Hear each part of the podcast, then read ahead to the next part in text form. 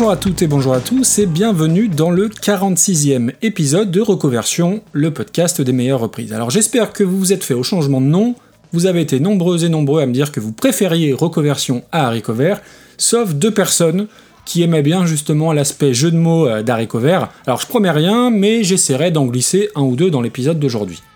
Mais avant de parler de musique, j'ai besoin de faire un petit peu de réclame comme habituellement. Alors ça fait un petit moment que les étoiles et les commentaires iTunes stagnent un petit peu. Alors je reste bloqué à 16 notes 5 étoiles et 11 commentaires, ce qui est déjà pas mal. Hein. Mais si vous avez envie de soutenir le podcast et que je continue à garder cette motivation intacte, il y a donc les notes iTunes bien sûr, et puis il y a le bouche à oreille. Donc parlez-en autour de vous et prêchez la bonne musique et la bonne parole.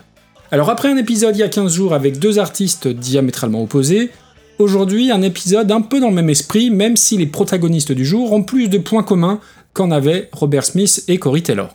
Et une fois encore, l'idée derrière cet épisode est d'aller plus loin que la simple reprise, en parlant d'une artiste, ou plutôt d'un album, que je considère comme un des bijoux de la fin des années 90.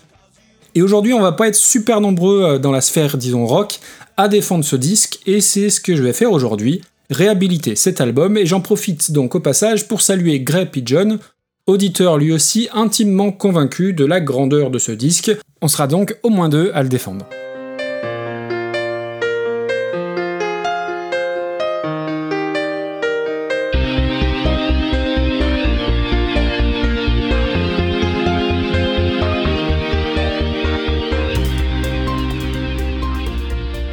Alors évidemment, si vous êtes un ou une fidèle du podcast, vous vous êtes rendu compte avec le titre de l'épisode qu'il s'agissait d'une chanson que j'avais déjà abordée. Alors oui, c'est vrai, j'ai parlé de Small Town Boy dans le numéro 20 pour être précis. Mais j'en avais parlé sous l'angle d'une fausse bonne idée de reprise, en l'occurrence par le groupe de métal britannique Paradise Lost, qu'on entend en fond sonore d'ailleurs.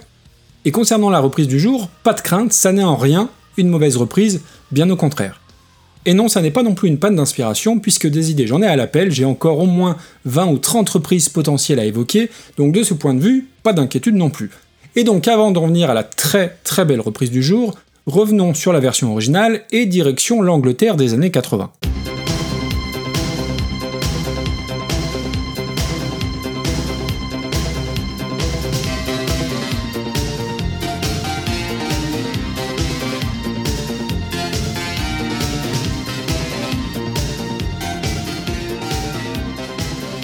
Alors comme j'ai déjà parlé de Small Town Boy dans l'épisode 20, je vais devoir un peu me répéter, mais je doute que vous connaissiez par cœur chaque épisode du podcast, donc au final c'est pas très grave, et il y a de toute façon des éléments indispensables à redire quant à l'intérêt et la portée de ce tube de Bronski Beat. Alors ne comptez pas sur moi pour le jeu de mots Bronski Beat, Beat qui bronze, et pas le genre de la maison, par contre il me semble important de redonner quelques éléments biographiques du groupe. Déjà, on pense souvent que Bronski Beats est le groupe de Jimmy Somerville, sauf que non seulement il n'était pas tout seul dans le groupe, mais en plus le nom du groupe vient d'un des autres membres, en l'occurrence Steve Bronski, qui s'occupait des synthés et des percussions.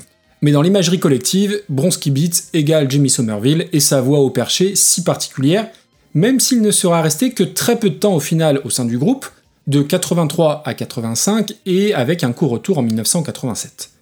Alors les Bronski Beats sont écossais, originaires de Glasgow, vont se former en 83 et vont connaître le succès très rapidement grâce à la chanson du jour. Alors c'est une chanson très très marquante des années 80, carton immédiat et planétaire dès sa sortie et qui je trouve n'a pas trop vieilli par rapport à toute la musique pop de cette période. Je vous renvoie aux différents épisodes de Super Cover Battle où on parle régulièrement de, de ce phénomène. Small Town Boy est marquante de par sa qualité intrinsèque en tant que chanson, mais aussi de par son importance pour toute la communauté LGBT. Alors sa thématique d'abord, elle parle d'un garçon homosexuel, très seul dans une petite ville de province, mal dans sa peau, et victime de brimades dans sa propre famille, et qui se voit contraint donc de partir dans une ville plus grande et surtout plus tolérante vis-à-vis entre autres de sa sexualité. Alors la chanson figure sur l'album The Age of Consent, sorti en 1984, dont l'intérieur du livret listait les âges variables du consentement mutuel pour les rapports homosexuels dans différents pays. Et à l'époque, l'âge de consentement pour les actes sexuels entre les hommes au Royaume-Uni était de 21 ans contre 16 pour les actes hétérosexuels.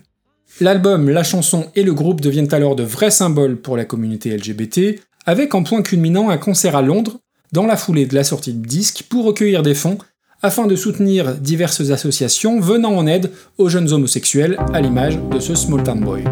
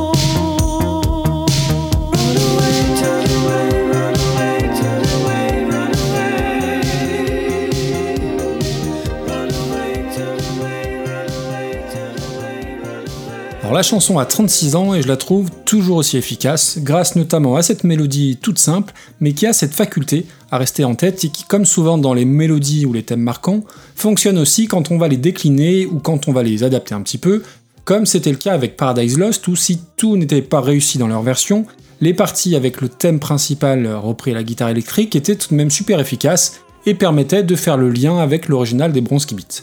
Allez, on va laisser le métal gothique de côté et pour la reprise, on va rester en Angleterre et je vais vous parler d'une chanteuse dont j'adore littéralement la voix.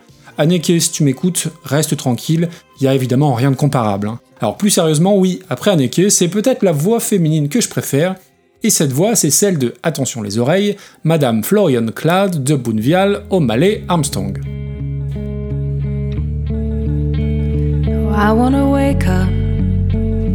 With your way by my side, and I wanna think that you look good as you rise, and I wanna turn to you, turn around by your side, and I wanna think, but not to say, let me face the sound and fury me face hurricanes. And I wanna see you.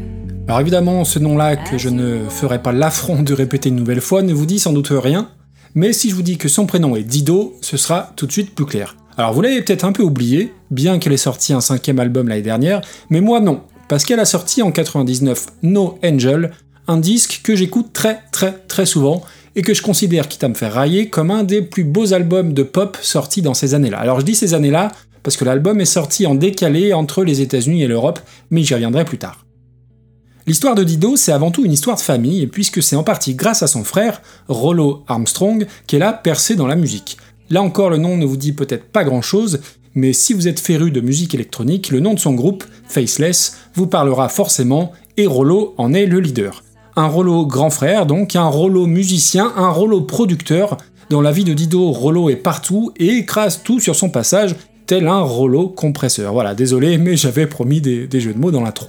Donc, Faceless est déjà bien rodé quand Dido se lance dans la musique, elle galère un peu à se faire connaître et hésite même entre reprendre ses études ou intégrer le groupe de son frère comme chanteuse additionnelle, où elle avait déjà posé quelques voix sur certains morceaux. Elle suit Faceless aux États-Unis et fera quelques concerts avec eux en plus de ses premières démos, et petit à petit, son nom commence à tourner dans le petit milieu musical américain de l'époque. C'est Clive Davis, fondateur du label américain Arista, qui va en premier lui donner sa chance en 1997 et lui laisser carte blanche pour son premier album, mais avant cet album sortira un EP, The Highbury Fields, qui sera en réalité destiné aux radios américaines avec trois titres qui finiront sur le premier véritable album et un autre morceau difficilement trouvable aujourd'hui en support physique, Worthless.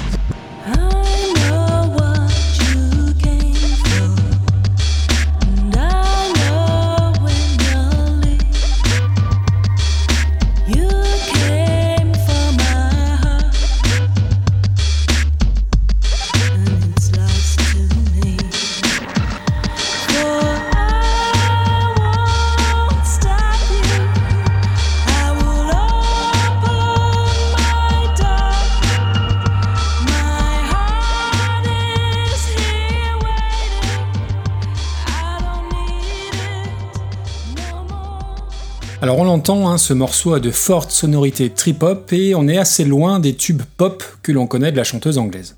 Et donc comme le contrat avec le label Arista ne concerne que les États-Unis, son premier album, No Angel, sortira là-bas en premier, en 1999, et sera produit en partie par son frère Rollo. Alors les ventes aux États-Unis ne décollent pas franchement et Dido commence à déprimer. Elle est presque au bout du Rollo, mais alors qu'elle n'est toujours pas rentrée en Angleterre, Dido va bénéficier de non pas deux coups de chance, mais deux coups de pouce du destin. Alors le premier, c'est un appel d'un producteur d'une série qui souhaite utiliser une de ses chansons pour générique d'une de ses séries. Et là, évidemment, elle va accepter la proposition. Cette série, c'est Roswell, et la chanson du générique, c'est l'un des titres qui deviendra un des singles de l'album, Here With Me, que je vous passerai pas parce que c'est un morceau qui est super connu et qui est en plus, à mon avis, un des moins bons de l'album. Alors j'ai aucune idée si la série était bonne, puisque je suis pas franchement fan de science-fiction, mais je crois qu'elle faisait partie de la fameuse trilogie du samedi sur M6, là encore, les moins de 30-35 ans n'auront sans doute pas la référence. Toujours est-il que ça va être quand même pas mal quant au vent du disque, puisque suite à ça, No Angel va s'écouler à 1 million d'exemplaires aux États-Unis. Et puis au printemps 2000, bim, second coup de pouce du destin, et là j'imagine que beaucoup d'entre vous l'ont vu arriver, c'est ça.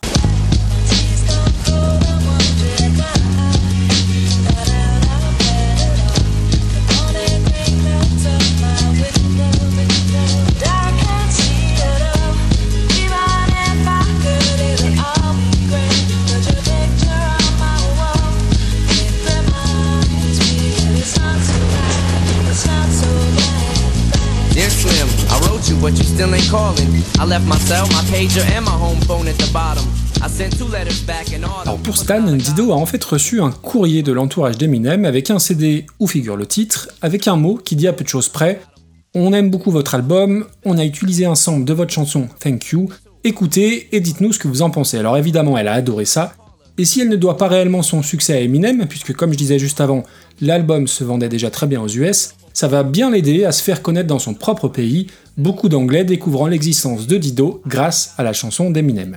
L'album sort enfin en Europe en janvier 2001 et c'est un carton à peu près partout, grâce à des singles qui font un malheur, Here With Me en tête, Thank You évidemment, Hunter, mais aussi All You Want, que personnellement j'adore et qui met en avant cette voix si particulière sur une orchestration qui flirte parfois avec le trip-hop.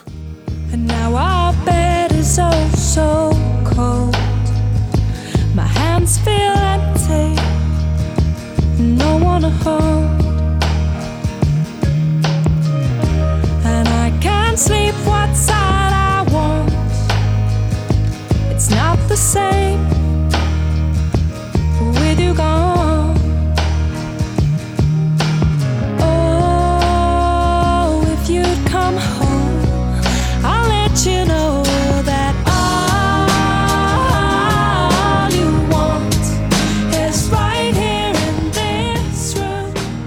L'album est vraiment extraordinaire, c'est pas complètement nouveau comme son à l'époque, hein, faut être honnête, mais c'est le genre de disque avec lequel il se passe indéniablement un truc. Alors toute proportion gardée, je compare l'arrivée de cet album avec l'impact qu'a eu Jack the Little Pill d'Alanis Morissette en 95. En soi, c'était un style et un genre déjà bien connus, mais qui parvenait à apporter beaucoup de fraîcheur, de la délicatesse et surtout de super chansons et de super mélodies. Alors j'en entends certains se gosser de mon parallèle avec l'album d'Alanis Morissette, en arguant que Jack Little Pill c'est 30 millions de ventes, eh bien No Angel c'est tout de même plus de 24 millions de copies et l'album le plus vendu dans le monde en 2001, ce qui est quand même une sacrée performance.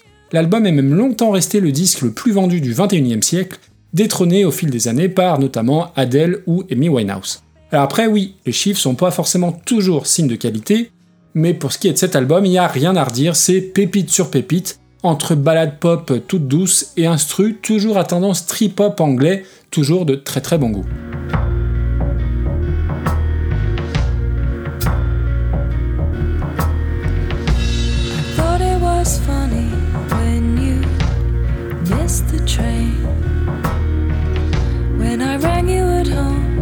Said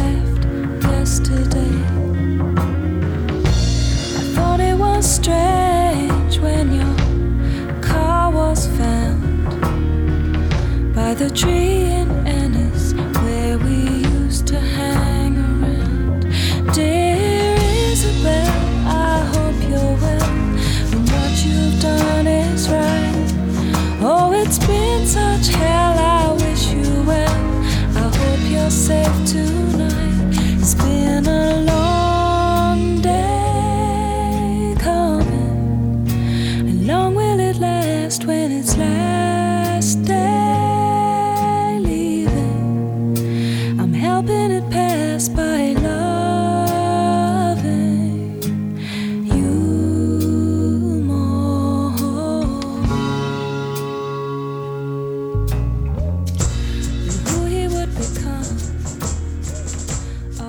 Donc oui, je défendrai toujours Becky Young cet album.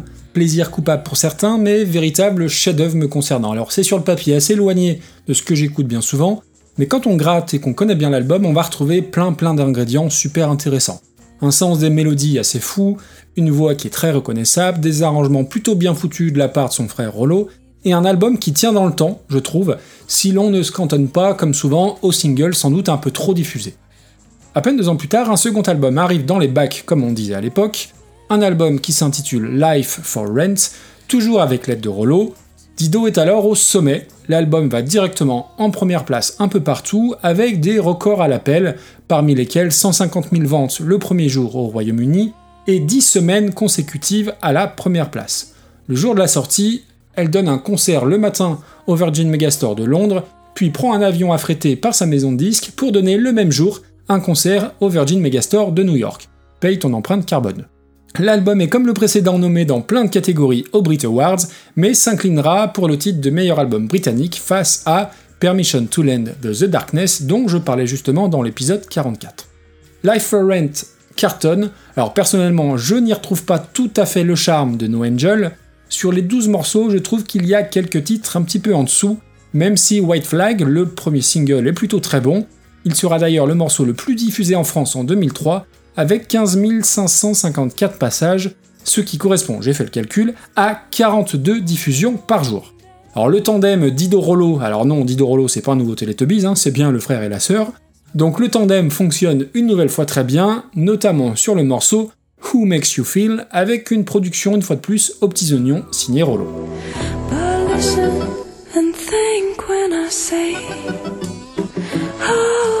makes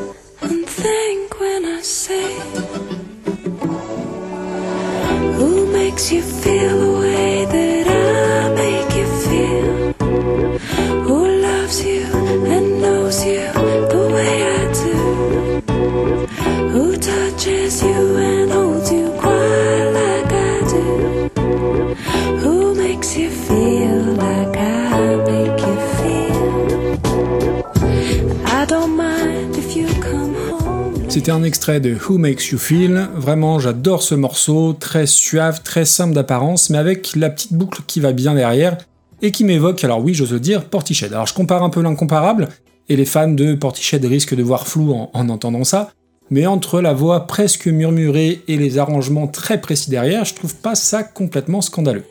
Donc non, malgré ça, Life for Rent n'arrive pas complètement à la hauteur de No Angel, mais ça reste un album éminemment sympa à écouter encore aujourd'hui, que ce soit les titres évoqués, ou Sand in My Shoes, un peu plus rythmé, ou Do You Have a Little Time, que j'aime assez aussi.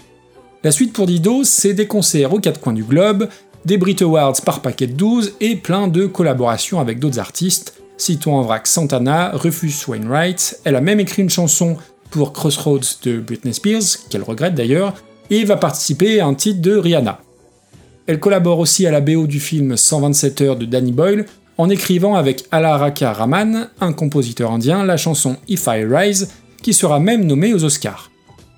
Il y eut ensuite deux autres albums, en 2008 et 2013, qui me sont passés complètement inaperçus sans que j'ai d'explication rationnelle, du coup il faudra que je pose une oreille dessus, avec le risque peut-être d'être déçu quand on a sorti de si bons albums en début de carrière.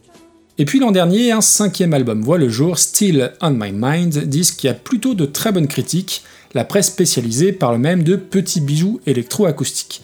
Et pour l'avoir pas mal écouté, oui, c'est un très très bel album, très pur, très cristallin et très clair, à l'image de Some Kind of Love et ses superbes voix.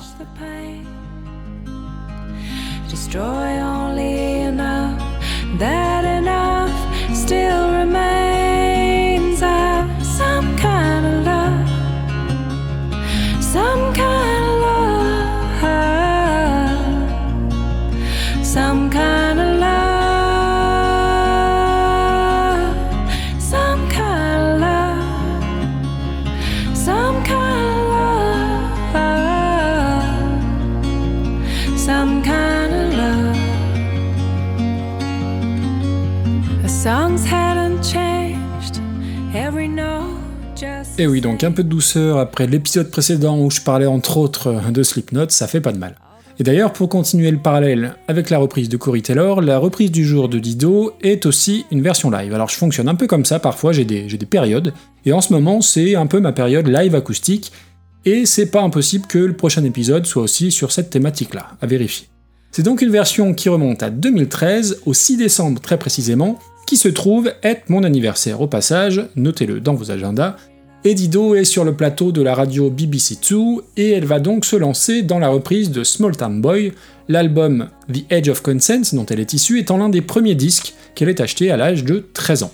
Alors sa version elle est toute simple, une voix de guitare et entre l'efficacité de la mélodie de l'original et sa voix si reconnaissable, je trouve que c'est un très très joli moment. Vous jugerez par vous-même. Merci encore en tout cas pour votre fidélité. Moi je vous dis à très bientôt pour un nouvel épisode. Bonne écoute. Ciao ciao.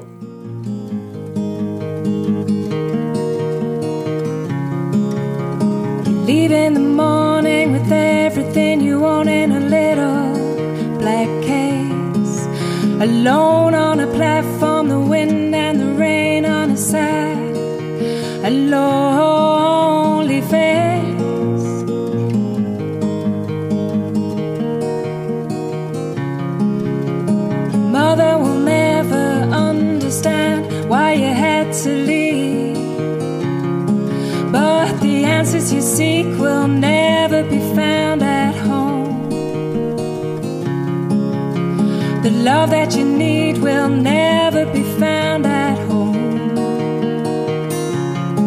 Run away, turn away, run away, turn away, run away. Run away, turn away, run away, turn away, run away. Pushed around